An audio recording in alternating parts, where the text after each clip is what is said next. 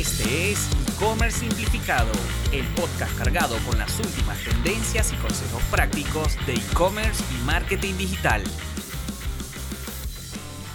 Saludamos a toda la comunidad de Shopify en español. En el episodio de hoy tenemos el placer de volver a conversar con Elías Manopla.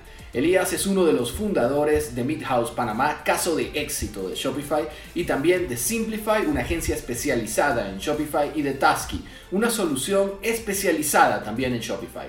Es un gran amigo de la casa y tiene mucho tiempo desarrollando tiendas en Shopify y compartiendo sus experiencias con emprendedores de toda Latinoamérica. Con él vamos a conversar sobre cómo podemos simplificar nuestros e-commerce. Y recuerda, si quieres más información sobre el mundo del e-commerce, puedes acceder al blog de Shopify en español en el que encontrarás guías, ebooks y cantidad de contenido que te ayudará a hacer tu e-commerce más rentable y más eficiente. También te queremos recordar que si quieres lanzarte a la aventura de construir tu propia tienda online, puedes hacerlo con Shopify a través de su prueba de 14 días. 14 días gratis en los que no tendrás que colocar tu tarjeta de crédito ni ningún dato bancario. Te colocaremos el enlace a esta prueba en la descripción de este episodio. Comencemos. Elías, qué alegría volver a escucharte, volver a hablar contigo. ¿Cómo estás? Bien, Frank, un placer para mí también volver a estar aquí contigo eh, y volver a compartir con la audiencia de Shopify, que sabes que soy fan número uno. Sí, sí, sí, ¿no? Y además ya eres parte de la familia de Shopify también. Precisamente por eso es que queremos hoy hablar contigo sobre eh, qué significa simplificar un e-commerce. Vamos, vamos a empezar por ahí. ¿De qué hablamos cuando decimos es que tenemos que simplificar un e-commerce? Mira, Frank, es, ese es como el, prácticamente la razón de ser de, de, lo que yo hago todos los días con mi cliente, con mi agencia y aparte mm, definitivamente no es un invento, yo creo que es también la esencia de Shopify. Y yo creo que eh, es simplemente permitirle a un comerciante que pueda enfocarse en su prioridad máxima, que es crecer su negocio, vender más, fidelizar a sus clientes y no necesariamente mantener tecnología. Y, y esa es seguramente la principal razón por la cual, al igual que yo, muchos otros partners y merchants han elegido Shopify porque quieren simplificar su vida, simplificar su negocio de la parte tecnológica. Eh, realmente Shopify se ha caracterizado un poco por eso, ¿no? Por el hecho de que es, es sencillo, es, es, es, accesible, es friendly, es fácil, ¿no? Pero es muy complejo llevar una tienda a Shopify, Elías. Cuéntanos un poquito aquí eh, ¿Qué diferencias, por ejemplo, hay en cuanto a simplicidad eh, si comparamos Shopify de repente con la competencia, con WooCommerce, con Magento? ¿Cómo, lo ves tú? Claro, definitivamente el, toda la parte de infraestructura que cubre Shopify, toda la parte de que un merchant no tenga que preocuparse por hosting, por seguridad, por escalabilidad, porque si me llegó mucho tráfico y se puso lenta la página, todas esas cosas simplifican definitivamente la operación de cualquier negocio y al final del día justamente eso es lo que hacemos en Shopify, hacemos negocios, no estamos haciendo páginas web. Páginas web hacen en cualquier lugar, pero en Shopify estamos construyendo negocios. Entonces, al final cuando, cuando comparamos fríamente contra cualquier plataforma competidora, y, la verdad que antes de llegar a Shopify yo tuve experiencia con muchas otras, de, las más sencillas, entre comillas, a las más complejas. Y al final siempre te encuentras con eso, que como merchant necesitas tener un conocimiento técnico, un know-how que no necesariamente es tu prioridad, porque ya de por sí tienes que lidiar con temas como eh, producto, compras, finanzas, logística, etcétera, cosas propias de un negocio entonces, tener que aparte lidiar con temas tecnológicos se convierte en algo tedioso que termina desanimando. Entonces, yo creo que es al final del día ha sido mucho el foco de Shopify, mucho el foco de facilitarle la vida técnicamente hablando a un, a un emprendedor, a un merchant, a un comerciante. Y al final eso es lo que yo también trato de transmitirle al cliente, en mi caso, cuando, cuando está como, decimos, shopping de plataformas, eh, yo al final eso es lo que les digo, hey, tu prioridad aquí es vender y que tu negocio crezca y tener cada vez más clientes. La prioridad de Shopify y mía como partner es que tú no te, tengas que preocupar por nada de la parte técnica. Al final del día tú vas a gestionar una plataforma donde tú vas a ver tus órdenes, tus productos, etcétera, pero ya la parte técnica de que la plataforma funcione, no se caiga, etcétera, de eso no te vas a tener que preocupar nunca. Entonces, al final de eso se trata, eso es la simplicidad en el e-commerce. Elías, en esa experiencia que estás teniendo de, tratar con tiendas, con emprendedores que quieren montar sus negocios online, ¿cuál, ¿cuál proceso consideras tú o cuáles procesos consideras tú que son los más complejos para, para que un emprendedor desarrolle en su e-commerce? ¿Qué parte de un e-commerce es la más engorrosa? Uf, es una súper buena pregunta. Eh, se me ocurren varias cosas. Digo, yo, como sabes, bueno, el, el, episodio pasado donde tuve la oportunidad de estar contigo, hablamos justamente de de la tienda que, yo fundé con mis dos socios. Así que he vivido todo el proceso de, ser emprendedor y montarme en Shopify. Eh, y al final del día siempre, siempre son las cosas, digamos, externas o, la parte operativa que no necesariamente depende de Shopify. Eh, por un lado tienes integraciones logísticas que muchas veces el proveedor logístico digamos, no está preparado para integrarse a una plataforma donde, digamos, puedes automatizar muchas cosas o cosas tan locales como la facturación de tu tienda. Entonces, por ejemplo, en Panamá, ahora está empezando el tema de la facturación electrónica, o sea, el gobierno está empezando a permitir que los negocios facturen electrónicamente. Entonces, hasta ahora, todo ese proceso de cumplir con lo que dicta la ley a la hora de, generar ventas, sea online o sea en el plano físico, se, al final se, se traducía en imprimir un papel en una impresora fiscal que tenía que tener ciertas características, que no necesariamente podías pegar una computadora y simplemente empezar a tirar papelitos. Entonces, eso, por ejemplo, es una de las cosas más engorrosas con las que se topan siempre mis clientes y cualquier merchant que quiere vender online y quiere cumplir con todo lo establecido.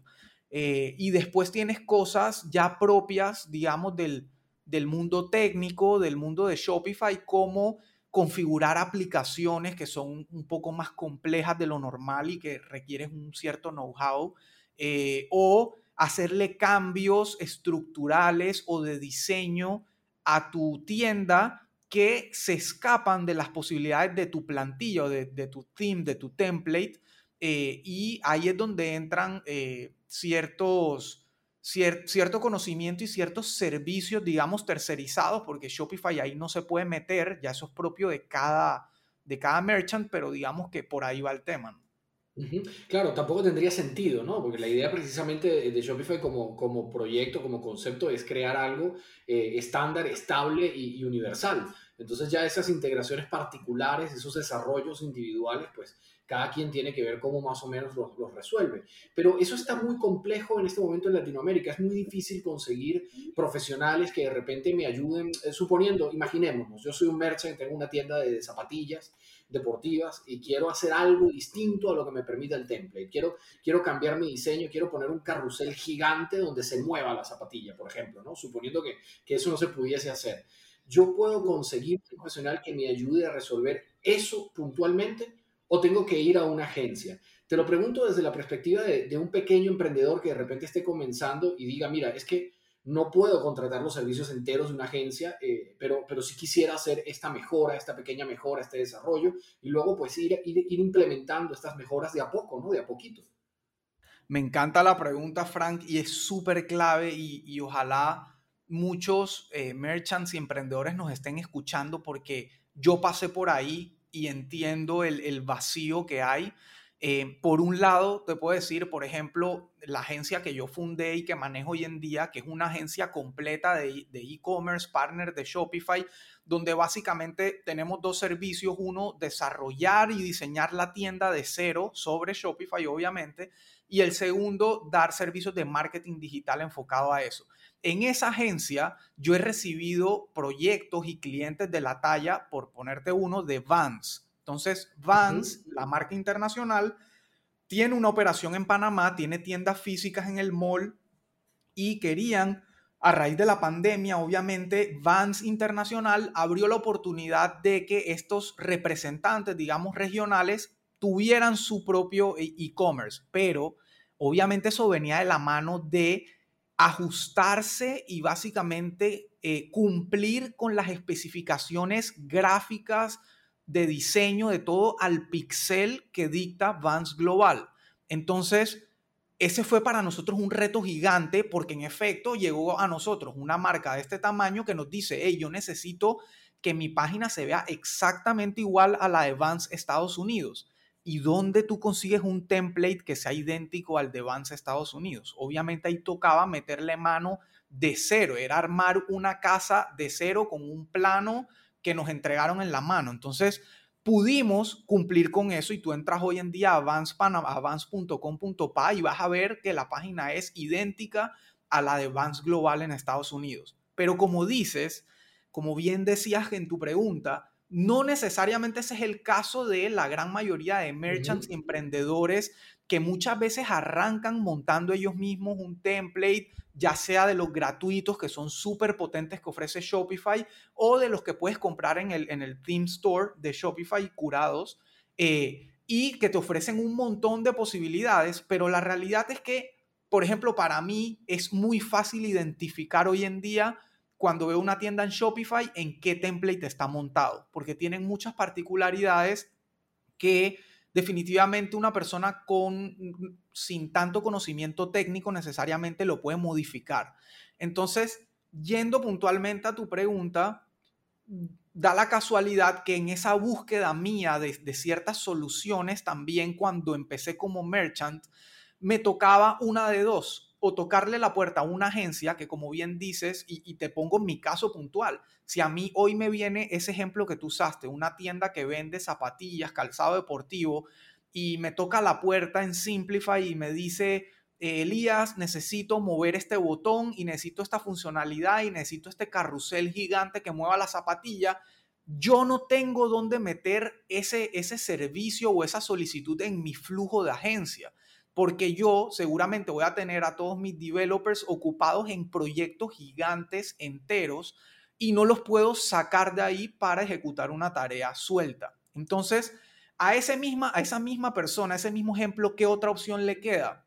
Le queda irse a uno de estos sitios de freelancers, eh, tipo Upwork o freelancer.com o digamos en español pudiera buscar un Workana y tratar de encontrar a alguien que sepa Shopify pero no deja de ser una persona natural en la que quizá no, no, tienes manera de confiar al 100% si de verdad sabes si Shopify lo valida, no lo valida. Por otro lado, pudieras ir a la página de experts de Shopify, donde normalmente lo que vas a encontrar son agencias completas. Entonces, ahí empieza a aparecer un vacío, ¿no? Y ese fue el vacío que, que noté eh, y al que me lleva tu pregunta, y recientemente, a, raíz de esto, fundé una, una nueva empresa, partner de Shopify también, que casualmente está montada sobre Shopify. Bueno, la página de mi agencia también está montada sobre Shopify, pero acá es una tienda, valga la redundancia, de soluciones técnicas para otras tiendas. Entonces, ese mismo ejemplo que usaste de eh, la tienda de zapatillas que quiere un, un, carrusel gigante que la zapatilla se mueva, ese, ese merchant puede ir a esta página que se llama Tasky, la empresa se llama Tasky eh, y la URL somostasky.com, puede llegar ahí y tiene dos opciones. Puede buscar dentro del catálogo de tareas si esa tarea específica que él necesita ya existe y literalmente agregarla al carrito y pagarla como si fuera un producto o hacer una solicitud personalizada en un formulario para que nosotros o nuestros especialistas coticen la tarea. Y entonces esa persona simplemente va a recibir una, un presupuesto, una cotización diciendo, mira, tu tarea nos va a tomar tanto tiempo y este es el costo que hemos estimado que tiene la tarea. Y el merchant simplemente va a poder decidir si le parece bien hacer el pago y nosotros vamos a ejecutar la tarea y entregarla a satisfacción. Si el cliente no siente que el resultado no fue el ideal, pues devolvemos el 100% del dinero porque al final yo lo que busco es eso, ayudar a esa gente como, como el caso que tú acabas de plantear. Entonces, claro. Elías, e, eso, eso es un concepto interesante, el de, el de darle una oportunidad, o sea, crear una oportunidad para que, para que un merchant pues desarrolle eh, en la medida en que pueda, un, dueño de una tienda, un emprendedor online pueda desarrollar pues a medida, pueda mejorar a medida su, su, e-commerce. Eh, ¿Cuáles crees tú que son de repente las cosas, las primeras cosas que, que debe empezar un, un emprendedor a, a mejorar en una tienda Shopify? Claro, mira, nosotros tenemos hemos realizado ya y tenemos tareas desde lo más sencillo como, como, como dices, poner un banner con un call to action, un botón, hasta rediseñar completamente una tienda eh, de, forma pues lo más profesional y customizada posible. Pero las cosas definitivamente más claves que nos hemos encontrado hasta ahora y lo que más buscan normalmente los merchants es eh, funcionalidades específicas tipo eh, que los clientes puedan dejar reviews, reseñas en su tienda y que sabemos la importancia que tiene eso porque al final eso lo que aporta es validación para nuevos clientes, sentirse seguros de que otras personas respaldan el producto. tenemos tareas también de SEO, por ejemplo, de, implementar un mejor etiquetado y el sitemap y la integración con, Google, etcétera, para mejorar el SEO. Eh, tenemos tareas de mejorar la velocidad de la tienda, por ejemplo, donde al final se compone de múltiples tareas porque sabemos que la velocidad de un sitio puede ser desde imágenes muy pesadas que nunca se optimizaron hasta aplicaciones que tienen código que están generando una cierta lentitud en la carga de la tienda y muchas cosas más. Entonces, nos suelen llegar muchos requests de ese tipo de tareas o incluso también eh, mejorar en general la página de producto para presentar mejor el producto de cara al cliente, para que muestre mejor el contenido, la fotografía, si tiene videos, el tema de las reseñas de nuevo. Eh, es todo ese tipo de tareas. Eh, los merchants la buscan mucho porque definitivamente les impacta directamente en la, en la, optimización y en el conversion rate de sus tiendas, ¿no? Eh, eso es algunas de las que te puedo decir.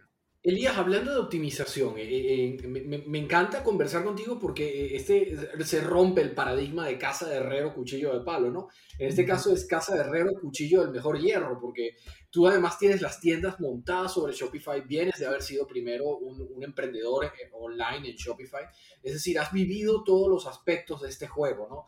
tanto del lado del que construye la tienda, del, que, del que emprende, como del lado del que le construye la tienda al otro, ¿no? Del que la hace. Eh, oye, eh, con esa experiencia global, eh, holística, integral que tú tienes, ¿cuál crees tú que es la principal ventaja de una tienda optimizada? ¿Estamos hablando aquí de, de ahorros en tiempo, de ahorros en dinero, de ahorros en personal o todas las anteriores? Te diría que todas las anteriores y, sin duda alguna la más importante es que impacta directamente en el, digamos, en la experiencia del cliente. Y tú sabes que en lo digital y en lo físico también, la experiencia del cliente siempre es el diferenciador entre la competencia y uno y entre vender más o vender menos. Esa es la realidad y lo vivo todos los días con mis clientes yo he tenido clientes que llegan con una tienda prácticamente hecha pedazos y, eh, y, cuando les digo, hey, creo que lo principal que deberíamos revisar es un rediseño de tu tienda pensado en la experiencia del cliente, que resalte mejor tu producto tal.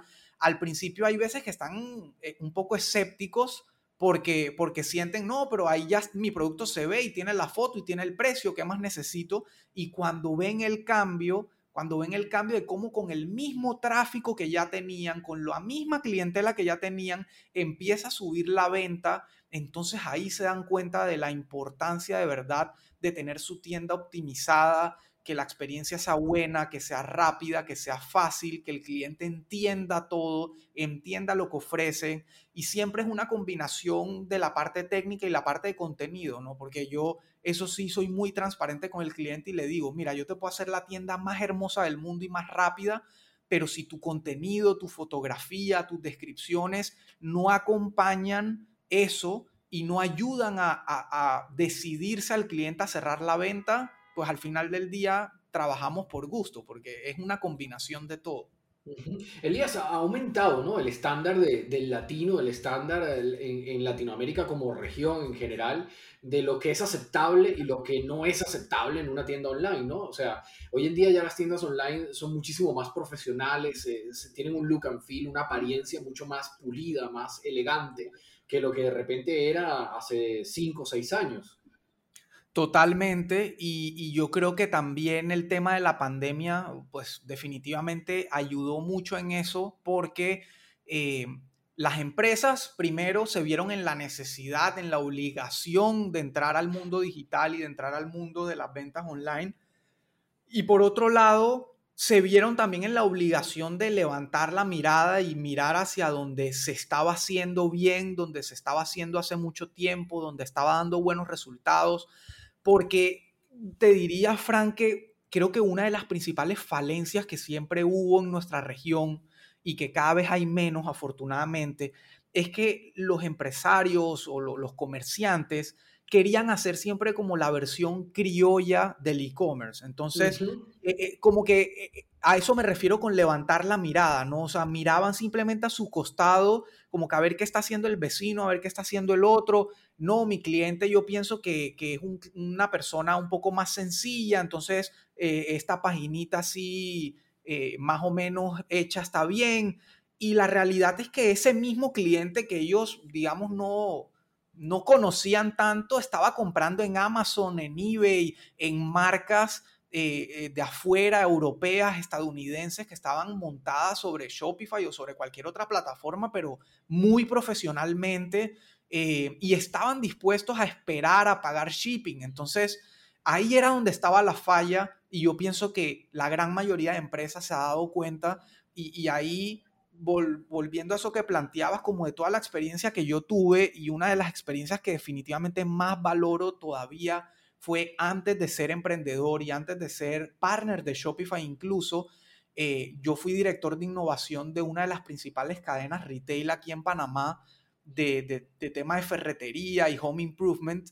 Y esa tienda es la primera tienda Shopify Plus de Panamá y me atrevería a decir que de la región eh, centroamericana, pues por lo menos lo que compone acá, ¿sabes? Guatemala, Honduras, etcétera. Y esa tienda es hoy en día, este, este proyecto lo montamos entre 2017 y 2008. Y esa tienda en ese momento la montamos pensando en eso. Yo le dije a la junta directiva, hey, si ustedes quieren intentar hacer e-commerce, hay que hacerlo pensando en lo que ya funciona, pensando en grande, pensando en Amazon, en Home Depot, en la gente que ya lo viene haciendo hace tiempo.